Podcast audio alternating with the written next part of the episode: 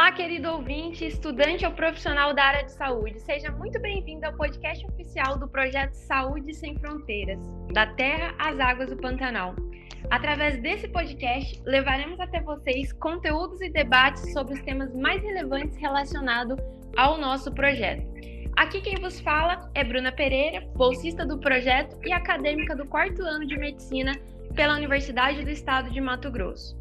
E no episódio de hoje nós vamos falar sobre obesidade infantil. A obesidade infantil é um dos reflexos dos atuais hábitos da sociedade. É um fator também responsável por desencadear é, uma série de doenças crônicas, como hipertensão, diabetes e entre outras. A base da nossa discussão do podcast de hoje é o documentário Muito Além do Peso, que vai estar disponível aqui na descrição desse podcast para que vocês possam ter acesso. E para fazer parte desse bate-papo, está aqui comigo, no nosso time do podcast, a professora doutora Denise Cortella. Olá, pessoal, prazer em falar com vocês.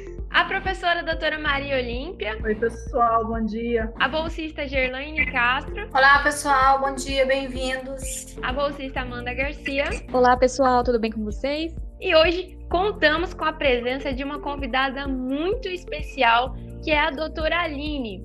Doutora, se apresenta pra gente. Olá, pessoal, um prazer estar aqui nesse podcast, prazer estar aqui nessa discussão. Eu sou psicóloga da Secretaria Municipal de Educação daqui de Cáceres, professora, docente do curso de psicologia da FAPAM. Então, sou psicóloga e sou doutora em psicologia pela Universidade Federal do Rio de Janeiro. Ah, que bacana! É, seja muito bem-vinda ao nosso podcast. É um prazer enorme ter a senhora aqui conosco. E para começar a nossa discussão de hoje, é, a gente precisa começar conceituando o que é obesidade infantil. Aqui presente no nosso podcast hoje nós temos a doutora Maria Olímpia, né, que é nutricionista, sua formação.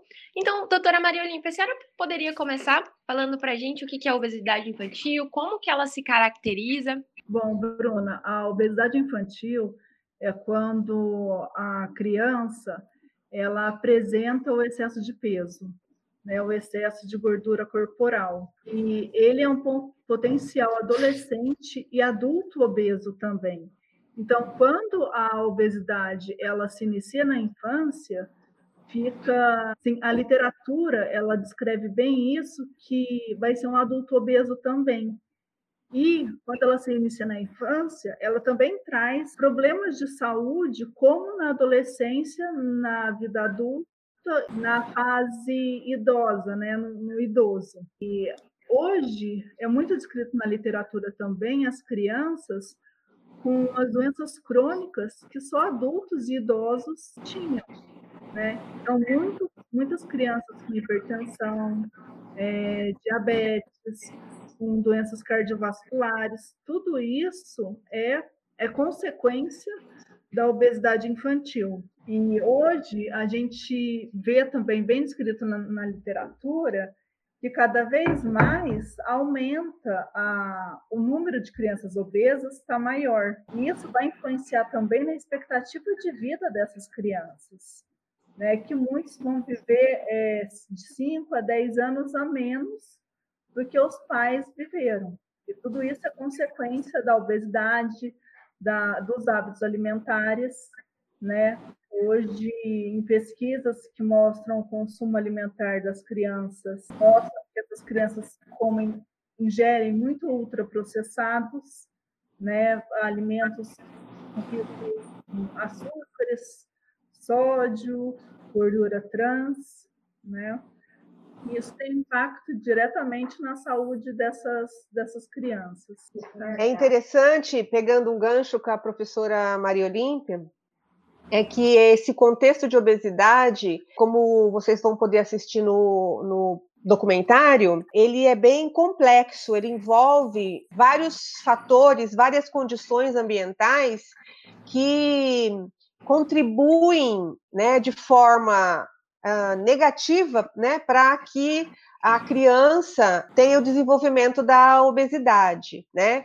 E muitas vezes a gente pensa que o ambiente que aparentemente a gente imagina como um ambiente saudável, como é um ambiente rural, é, onde a natureza é mais expressiva, onde as brincadeiras podem ser mais livres, a alimentação pode ser mais natural e, consequentemente, qualidade de vida melhor, a gente observa, né, através desse trabalho que a gente está desenvolvendo no Saúde Sem Fronteira, que crianças rurais elas apresentam uh, uma predisposição a sobrepeso e obesidade, né?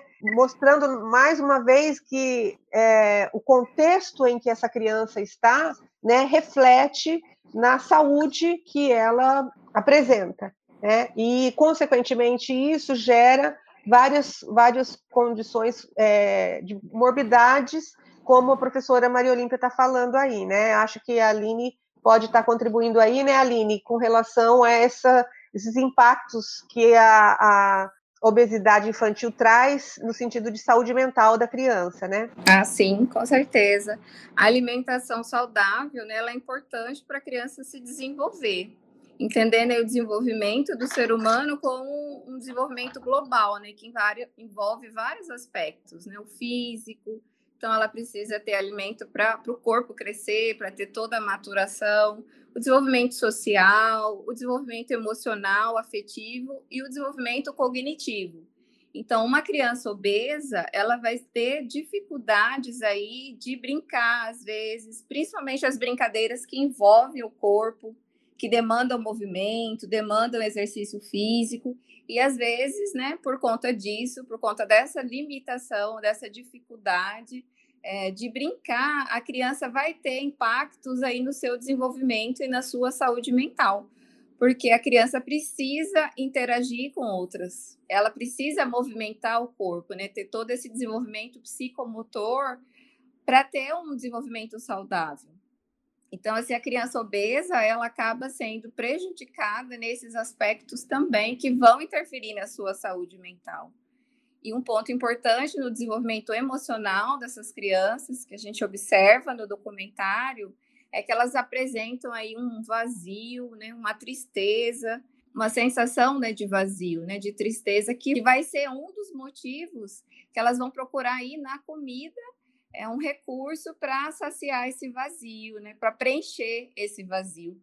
É, e eles acabam se alimentando de, de alimentos não saudáveis, influenciados aí pela mídia. Então, isso é importante a gente entender também esse outro contexto mais amplo. Então, a gente, por um lado, tem a criança que sente aí esse vazio, e é importante a gente entender por que, que a criança sente esse vazio, porque a gente percebe no documentário que vários relatam esse vazio, né? Então, não é coisa de uma criança.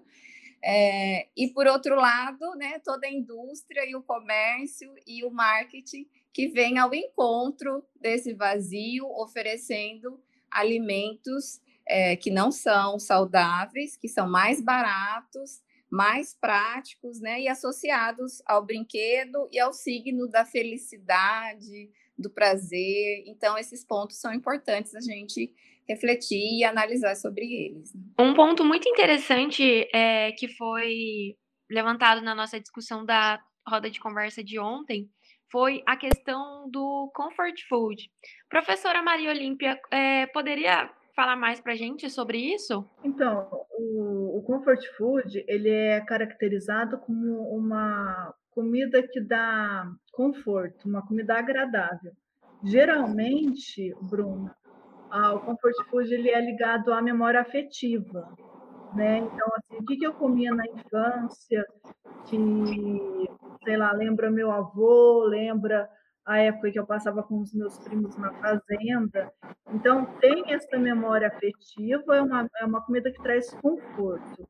Mas também a gente fazendo o link em relação à, à depressão ou essa tristeza, né, que é muito caracterizada em relação à obesidade, a gente também é, busca comida com o intuito de prazer então, o que me dá mais prazer é um chocolate, né, uma comida calórica e ou um prato de salada. Então, busca-se também esse prazer na alimentação e acaba é, tendo um ciclo vicioso, né? Porque tem o ciclo, eu como para me dar prazer, só que daí eu fico triste porque eu estou com excesso de peso. E daí eu busco de novo a comida para saciar, é, preencher esse vazio, né? Eu sinto. E a gente tem que pensar também em relação a da família, né? Quando a gente pensa numa criança que está com excesso de peso, que tem que fazer aí uma eu não digo restrição alimentar, mas tem que melhorar os hábitos alimentares né, dessa criança, a gente também não tem como é, mudar o hábito só dela. A gente tem que pensar na família como um todo, porque acaba ficando como se a criança estivesse sendo castigada pela mudança alimentar que a família não faz. Então, quando a gente é, tem é, uma criança obesa na família, a gente tem que ver de fato qual é o motivo pelo qual a criança ingere mais alimentos do que deveria. Como que é a alimentação da família, da criança? Como que a gente muda todo o contexto familiar para isso? Né? A gente tem que ter também, a gente tem que ter muita presença consciência na hora da alimentação. Né? A criança tem que sentir o alimento, tem que prestar atenção na consistência, no que está comendo, como está comendo. Mastigação é muito importante, comer devagar.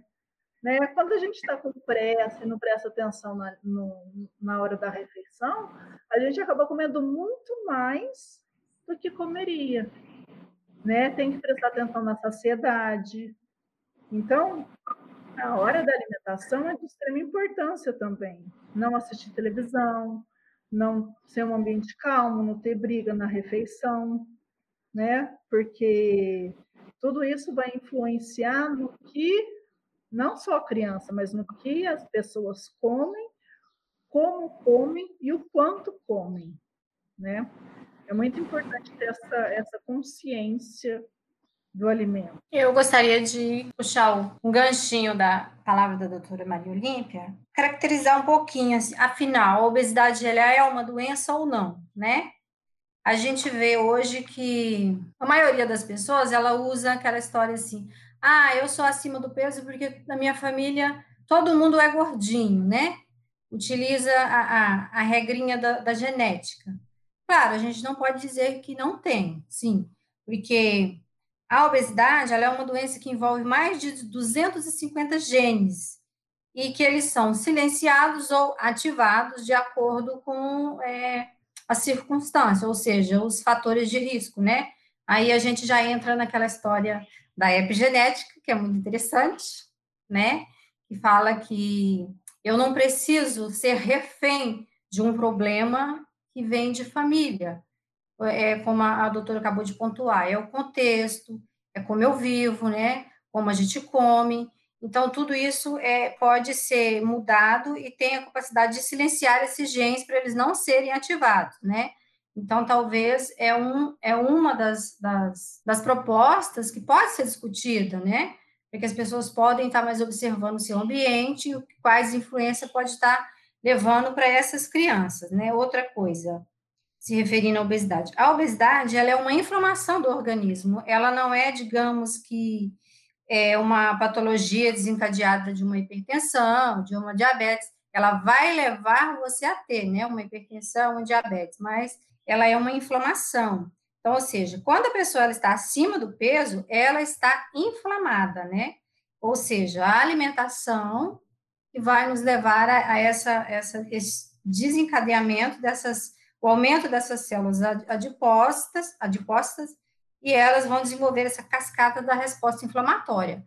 Resumindo, a obesidade ela é uma causa muito séria, é um, é um transtorno de saúde pública, ela leva o corpo a uma inflamação, a uma acidez, né? E a gente sabe que a acidez no organismo, ela está, principalmente no sangue, com pH muito ácido, está relacionada a diversas patologias, como já foi comentado, né? Então, assim, é importante a gente saber que existe, sim, solução, né? A gente pode mudar esse, esse ambiente, esse, esses fatores de risco que desencadeia.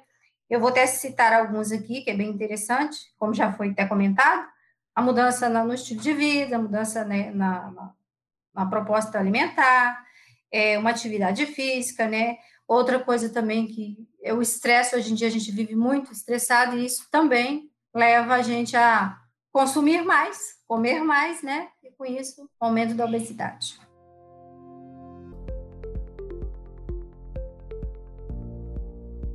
É interessante, Gerlane, a gente sempre é, tem que pensar que esse evento da, da inflamação ocasionado pela obesidade, ela vai ocasionar uma sobrecarga em vários sistemas do nosso corpo, em vários sistemas do nosso organismo, né? Então, daí é, surgem as outras doenças que são consequências da obesidade. É, e o documentário Muito Além do Peso, ele é assim chocante no que diz respeito aos hábitos que a gente consegue perceber que as famílias levam, né? Porque em pediatria a gente vê muito isso, né? É, a criança ela nasce sem essa configuração de hábitos. Ela não tem isso ainda. Ela adquire isso através do ambiente.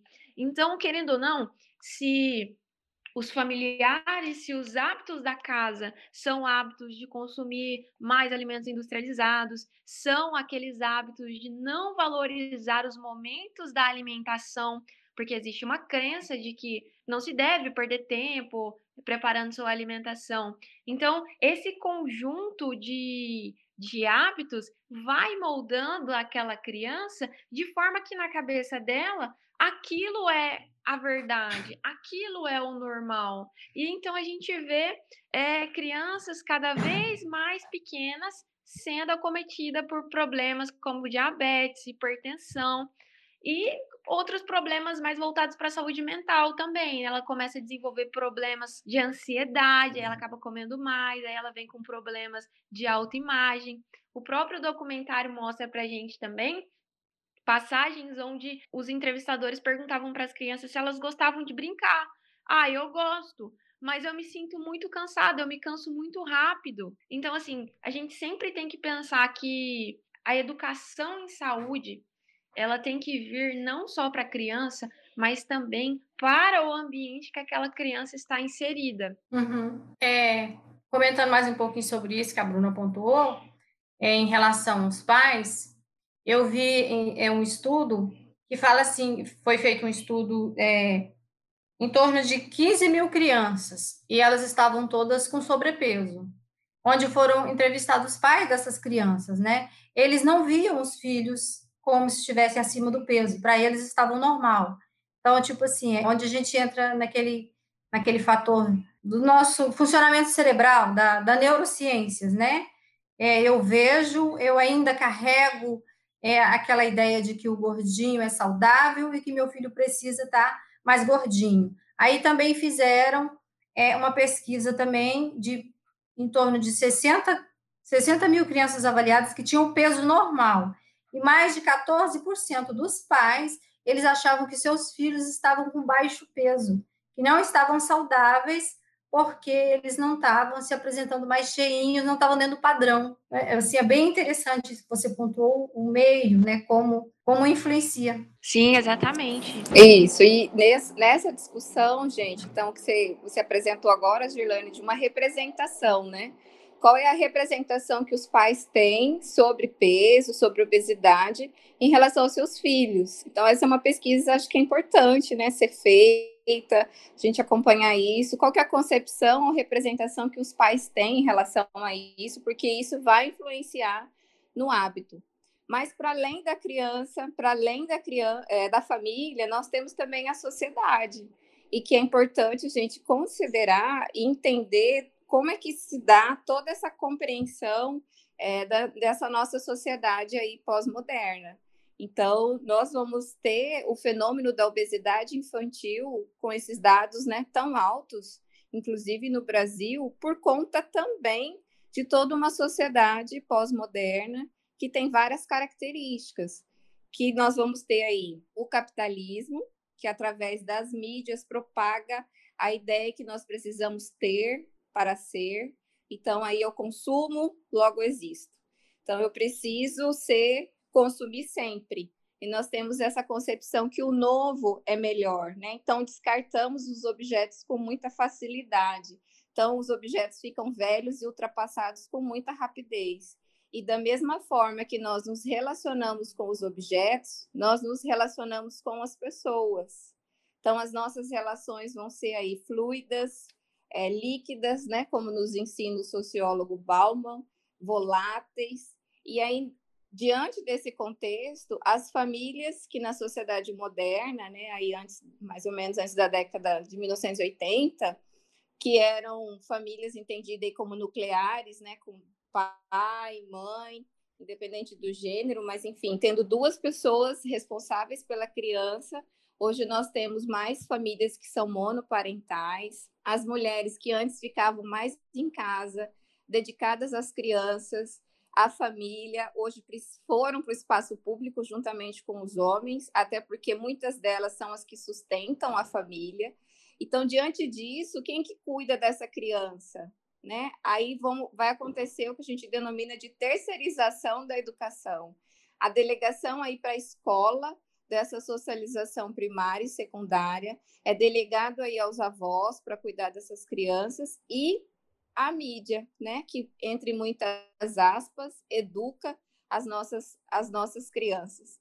Então, diante de todo esse contexto, é, a criança acaba se sentindo fragmentada, fragilizada, vulnerável e suscetível a todas as formas de propagandas que ela recebe. Então, esse vazio, esse sentimento é, de descolado do mundo, solto, sozinho, né, de vazio, é um sentimento que é produzido pela nossa sociedade é, pós-moderna, pela nossa sociedade capitalista. Então, é importante que a gente também entenda todo esse aspecto para que a gente não culpe só a criança ou só a família ou patologize isso, né? Quando a gente faz uma patologização, acaba medicando, né? A medicalização das crianças, que é uma das campanhas nossas da saúde na educação, que a gente possa entender todo esse contexto para poder intervir. Então, e aí, nesse contexto todo de vazio, de buscar a satisfação e o prazer e a completude nos alimentos, vai gerar obesidade. E da obesidade, a criança vai ter todos os outros sofrimentos, né? Uma possibilidade de comorbidades, um sofrimento por ter um corpo diferente das outras crianças, um sofrimento por não conseguir brincar, uma dificuldade para se relacionar, o bullying na escola, então, tantos outros problemas que vão afetar a saúde mental dessa criança. Né?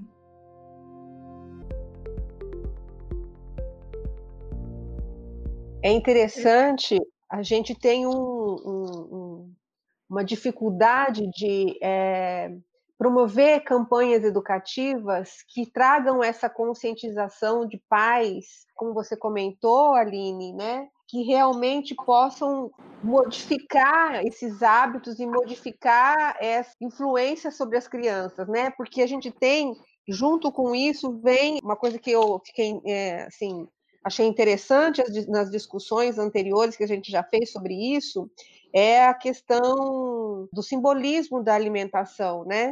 E, e muitas vezes a criança que tem essa dificuldade um, no lar, ela encontra nas propagandas da mídia um, um ponto de, de apoio para suprir aquilo que ela vem sentindo através da alimentação, né? E aí a gente vê a questão das cores que são usadas para despertar o tipo de sentimento na criança, né? O, o, o prazer, né? Então trabalhar na conscientização da criança implica a gente tocar em vários pontos do contexto que ela está para que a gente possa é, conseguir alcançar um resultado, né?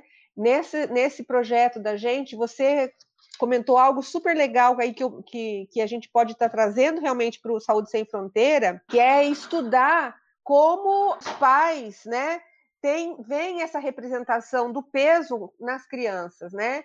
E isso também vai nos ajudar a compreender esse contexto que é tão, tão diversificado, né? De conceitos, de sentimentos, de subjetividade, né? De, enfim, nós precisamos realmente ter estudos que nos ajudem a reformular e formular políticas e programas de educação e saúde, né? Isso, perfeito, Denise. E, e assim, complementando, assim, como é complicado para os pais também lidarem com essa questão da obesidade dos filhos e da relação com o comer. Porque o documentário também mostra, assim, as crianças decidindo o que elas querem comer né, quando elas querem comer, que também é um fenômeno é, denominado agora como tirania infantil. Então, assim, o que, que acontece, né? E como é difícil para os pais? Os pais, nessa né, necessidade, né, porque é uma necessidade mesmo, de sair de casa para trabalhar, para sustentar os filhos, acaba é, não tendo muito tempo com os filhos, né? E aí eles se dedicam à escola e à televisão, né? Muitas horas à televisão, que isso mostra também lá no documentário.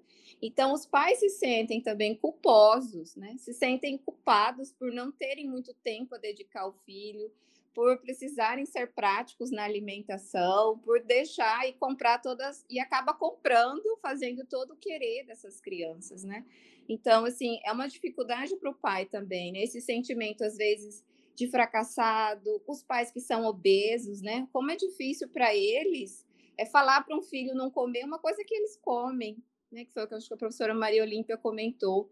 Então, assim, o quanto é complexo a gente pensar numa intervenção é, que vai atingir, que vai favorecer essa conscientização, né? Passar por esse, por esse esse viés aí da conscientização para acontecer a libertação, porque não é um, um, fator único que interfere na obesidade, né? São vários aspectos, como vocês mesmos já citaram, né? O hábito é da criança, nós temos aí a mídia, a gente tem aí todo esse sentimento de vazio que é construído, mas é importante entender toda essa relação familiar que cada vez é mais complexa, né? Porque a gente tem famílias que são muito fluidas, né? Muito voláteis. Hoje eu tô com meu pai e a minha mãe, amanhã às vezes eles se separam, ou crianças que nem conhecem seus pais. Então, tudo isso vai ter consequências na subjetividade e na relação das pessoas com as outras pessoas e com os objetos. E dentro desses objetos, a alimentação é um dos mais importantes, assim, porque a gente utiliza e precisa dele, né, para sobreviver. E, doutora Aline, um dos comportamentos que a gente nota, a troca de presença por presente com relação aos pais com seus filhos. Então, eu trabalho o dia todo, eu me esforço muito para que eu possa dar para o meu filho o melhor, dar muitas vezes para o meu filho aquilo que eu não tive, dar uma boa escola, é, dar tudo aquele, aquilo que ele precisa. Só que o pai muitas vezes se culpabiliza por não estar lá presente com seu filho, por muitas vezes não acompanhar o crescimento do seu filho. E aí, como é que você faz então para meio que, poxa, eu não estou aí com a minha presença, mas ó, estou sinalizando para você que estou aqui, dando presente. E muitas vezes esses agrados, eles acontecem na forma de, de da alimentação, os hábitos alimentares, da comida, o presentear através daquilo que a criança gosta, daquilo que muitas vezes desperta aquela sensação de felicidade nela. Às vezes também é feito com aparelhos tecnológicos, né? E aí a gente casa, é, linka com aquela questão de hoje a criança estar passando muito mais tempo com é, aparelhos eletrônicos e isso também estar totalmente ligado com o aumento da obesidade. A quantidade de horas que se passa é, com a utilização de televisões, tablets e, e afins, aumenta é, essa questão da obesidade infantil. Muito bom. Isso mesmo, Bruna. Então, assim, algo que a gente precisa fazer e que a psicologia faz, né, é dar vazão para esse pai, para que ele possa falar dessa culpa e a gente localizar isso em todo esse contexto, para que ele possa perceber que ele não é o culpado por estar ausente nessa, nesse momento com a criança, né? e que ele precisa perceber essa relação dessa troca que ele faz, dessa substituição, se isso realmente é necessário, se isso realmente é uma demanda da criança ou dele, discutir que objetos são esses que ele está dando. Então, assim, isso também são processos de intervenções importantes que a gente precisa fazer e que os pais têm que ter oportunidade, né, de se sentirem, de compreender todo esse processo que é muito complexo e que acaba culpando o sujeito é, por todas as consequências que a gente percebe aí, né, de doenças do corpo e, e, psíquicas, né? Então ele precisa entender todo esse contexto. Muito interessante isso, porque essa questão do, do sentimento dos pais, né, em relação a, a dar o alimento para a criança, ao alimentar, ao, ao, momento da alimentação, a, a, o que é o alimento, está muito relacionado é, ao contexto que eles estão vivendo, né? Uma coisa que eu achei muito eu fiquei assim no documentário muito sensibilizada. Foi quando fazem uma entrevista com uma família da, da região norte e a, o ambiente, a paisagem era uma paisagem é, aspecto árido, né, de muito lugar quente, de pouca água e uh, de, de, longe acesso aos alimentos diversificados, né? E aí, quando pergunta para família se eles comem fruta ou se eles comem legumes, né, verduras, eles respondem que não, né? E que não tem, que não tinha, que se tinha algum lugar ali perto que tivesse, né? Eles falaram não, tá, tem longe aqui, é longe aqui, mas lá só tem arroz, feijão e açúcar, né? Então, e aí eu, eu percebi que a mãe da, da, das adolescentes que estavam em volta abaixou a cabeça nessa conversa. É, e eu senti assim, como se fosse assim: é, nós vivemos numa condição miserável e nós não temos condição, nós, aqui nós não temos acesso a nada, nós, é, é difícil, né? Eu, eu não tenho como dar alimentação melhor para eles. Eu sei que é bom, mas eu não tenho como dar. Então, isso, é, isso envolve um contexto de saúde pública, né, de política pública, muito forte, porque é além, a, o comer saudável, né, o alimento seguro, ele vai vai além né, de, de, de, simplesmente a pessoa querer comer ou não querer comer, né? E, e, e todo um contexto, como você estava falando, Aline. A criança chora, quer mandar, né? Que essa tirania infantil de ela determinar o que ela quer, é o que ela é, pode, muitas vezes vai em detrimento essa toda essa circunstância que, que a família está vivendo de não poder dar algo além, né? E uh, acaba cedendo a, a, uma condição que a criança está, ou mesmo doente. É, a gente viu que o, o menininho de quatro anos estava com problema é, de, é, pulmonar e cardíaco, né? Então, é assim, é como se fosse assim, além de eu ser culpada de morar nesse lugar, de não ter condição, eu, pelo menos o que deixa ele feliz, eu deixo ele comer, né? E aí a gente vê um contexto, é, assim, complexo mesmo da gente poder estar tá promovendo ações que se configurem em mudança, né? Que se configurem em conscientização, em aprendizado, né? É um desafio para todos nós, eu acho. Isso. Essa fala da doutora Denise é, me recorda de uma das nossas atividades na zona rural, onde nós aplicávamos é, o recordatório alimentar para as crianças. E eu comecei a perceber ali aplicando aquele questionário, que tinha um padrão de consumo quando você perguntava para elas assim: é, você tomou é, refrigerante ontem? Qual foi? E assim, pegando essas características, é, todas as crianças tinham tomado refrigerante na mesma, na mesma data. Qual refrigerante era? Ah, era o refrigerante de laranja. Ah, quanto você tomou? Ah, foi essa quantidade.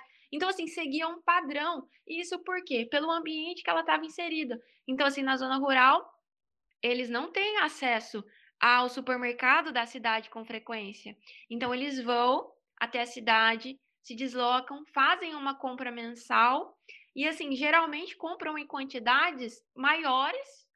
É, todas as famílias têm ali uma, uma semelhança na, na no, nos alimentos consumidos. Então, o que a gente percebeu foi que a todas as crianças tinham acesso ao mesmo tipo de, de alimento e a um período específico, por exemplo, do mês. Então, assim, é, alimenta, alimentação saudável, é, a gente sempre tem que pensar do ponto de vista que é, não tem que ter um padrão que as pessoas, ah, se você não comer isso, você não está seguindo a alimentação saudável. mas sim pensar pelo ponto de vista em que a gente precisa educar as famílias para sempre fazer a melhor escolha possível dentro da realidade dela. Porque senão a gente vai estar, tá, na verdade, colocando mais um pacote de culpa sobre aqueles pais, sobre aquelas famílias, sendo que a realidade dela não permite com que ela faça mais. Muito bom, Bruna. E tocando no que você está dizendo, a gente tem que parar para pensar que esses pais, eles têm vindo de culturalmente mesmo esse estilo de alimentação deles, né? Bom, se espera que uma pessoa que mora na zona rural, ela seja mais adepta de alimentos mais naturais. Haja visto que ela está num ambiente que favorece isso, cultivo de hortas, maiores plantações, né? E o que, onde está se perdendo esse sentido de que eles estão deixando de comer esses alimentos para buscar na cidade alimentos que são ultraprocessados, trazer em grandes quantidades como essa que a gente está identificando no projeto essas características. Quando a gente aplica, a gente observa que eles comem muita bolacha, muito skinny também. São alimentos assim que não são naturais de lá. Eles vão buscar isso fora. E onde está essa inserção desse paladar, desse desenvolvimento disso tudo? Se a gente perceber, o Guia Alimentar da Criança Brasileira para menor que dois anos, ele já nos faz algumas orientações que é para não permitir que essa criança desenvolva um paladar que goste mais nesse sentido de açúcar em excesso, sal em excesso. Por quê? Até seis meses, o prescrito é o quê? O que é recomendado né, pelo Ministério da Saúde e outras organizações? Que a criança tome apenas o leite materno. E o que a gente tem visto, assim, é que os pais insistem em dar sucos, em dar até mesmo refrigerante, até mesmo na mamadeira para essas crianças, desde muito pequeno. E a gente tem que lembrar que é restrito, é, não pode tomar criança menor que dois anos nenhum tipo de açúcar. Você não pode dar nada açucarado para uma criança menor que dois anos, justamente para você não desenvolver esse paladar nessa criança. A questão do sal, os pais muitas das vezes dão a própria comida que eles comem amassadinha para as crianças, papinhas, quando elas estão crescendo, né? Quando começa a inserção de alimentação, que é ali dos seis aos dois anos de idade. Isso é o correto? A gente sabe que não é, porque a quantidade de sal no nosso paladar, ela é muito para a criança. A criança deve ser o mínimo possível de sal, o mínimo possível de industrializados. Então, o que, que a criança deve comer? Tudo aquilo que é alimento, ou seja, não um produto né, alimentício, como eu e a Joilane já falou, e a doutora Maria Olímpia também já comentamos, que essa questão do produto alimentício, além, ela não tem ali o alimento puro, ela tem várias coisas que estão anexas ali que podem atrapalhar no desenvolvimento e crescimento dessa criança. Haja vista que esses dois primeiros anos de vida, a gente sabe que é ali o período golden para essa criança, quer dizer, é um, a chance dela realmente ter uma nutrição que vai favorecer o seu crescimento e também a manutenção de uma boa estilo de vida posterior, porque a gente sabe que crianças, quando começam já com esses hábitos de inserção de açúcar e sal, isso vai fazer manutenção na sua vida adulta. Isso é pesquisa, e por isso se trouxe isso para esse guia alimentar da criança. Mas aí eu pergunto, será que os pais sabem disso? Eles têm essa informação? Eles são orientados a como alimentar os seus filhos nessa idade? Será que eles têm noção do mal que eles estão fazendo quando eles colocam ali a criança para tomar um refrigerante? A percepção que eu tenho é que não, porque no documentário mesmo, eles perguntam se o miojo faz mal, né? A criança fala: Não, acho que não, acho que ele faz bem. Então, assim, eles não têm consciência do, do alimento que eles estão colocando dentro deles. Outra coisa que me chamou a atenção é o não reconhecimento de frutas e verduras básicas. E o reconhecimento de produtos do tipo, mostra um saquinho de batata. Ah, isso eu sei, é batata frita colocou lá para a menininha escolher várias frutas e produtos ultraprocessados. Ela foi no ultraprocessado. Então, perguntaram, o que você vai comer? Ela pegou batata, suquinho açucarado, esse tipo de coisa que eles estão trazendo para eles, e esse paladar é montado muito cedo. Então, essa intervenção, ela tem que ser muito cedo, porque senão o favorecimento disso daí na manutenção na vida adulta, e até mesmo familiar posterior dessa criança, quando formar um lar posteriormente, vai fazer essa manutenção. É, pesquisas do SUS de 2019, a gente observa que é, crianças entre 6 e 23 meses, 31% delas consumiam bebidas açucaradas.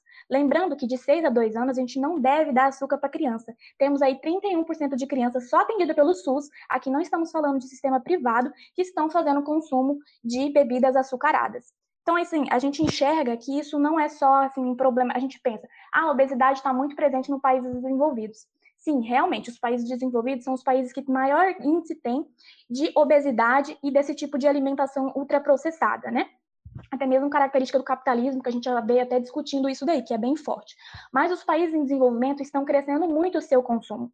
E no Brasil, em 2019, segundo os dados do SUS também, a gente tem 14,8% de crianças menores que 5 anos e 28% de crianças de 5 a 9 anos têm excesso de peso, sendo que de 7 a 13% estavam com um peso acima, ou seja, uma obesidade já no estado mais avançado. Então a gente percebe que não é só um problema de fora, é um problema do nosso país, e só falando de dados do SUS, tirando aí pacientes que são atendidos pelo sistema privado de saúde, e a gente já está identificando isso na zona rural, essa questão dessa mudança no padrão de alimentação da zona rural, que até é algo para ser discutido, né? Já visto que anteriormente eles não tinham tanto acesso a isso. Hoje já está sendo trazido também para o meio rural. Exatamente, Amanda. Então a gente ressalta mais uma vez a importância é, de levar educação e saúde para as famílias, para os pais, para as comunidades, é, para os próprios alunos, para os professores, que são o, o ambiente onde ele, onde ele está inserido. Eu gostaria muito de agradecer a presença de, de todos vocês que participaram aqui dessa nossa discussão, desse bate-papo. Esse é um assunto que precisa realmente ser muito discutido, é um assunto muito importante. Eu gostaria de agradecer muito a presença da doutora Aline, que esteve aqui conosco participando dessa discussão. Eu que agradeço, Bruna, essa oportunidade, pelo convite, e espero ter possibilitado aí reflexões para o projeto, né, possibilidade de intervenções aí e fico à disposição do projeto, né, que eu estou aqui na Secretaria Municipal de Educação, mas me sinto já parceira e participante, integrante do projeto Saúde Sem Fronteiras. Isso aí, muito bom. Gratidão por ter a senhora conosco.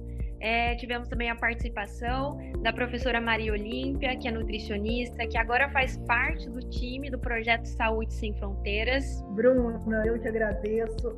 Sempre maravilhoso conversar com vocês.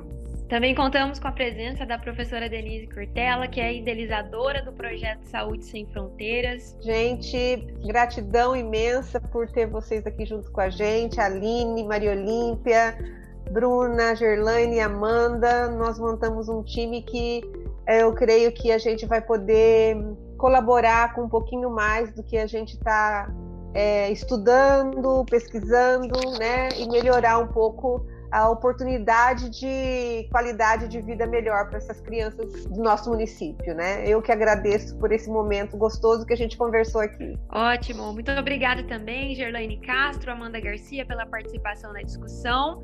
E muito obrigada a você, querido ouvinte. Agradeço pela participação de todos e até o próximo episódio do nosso podcast.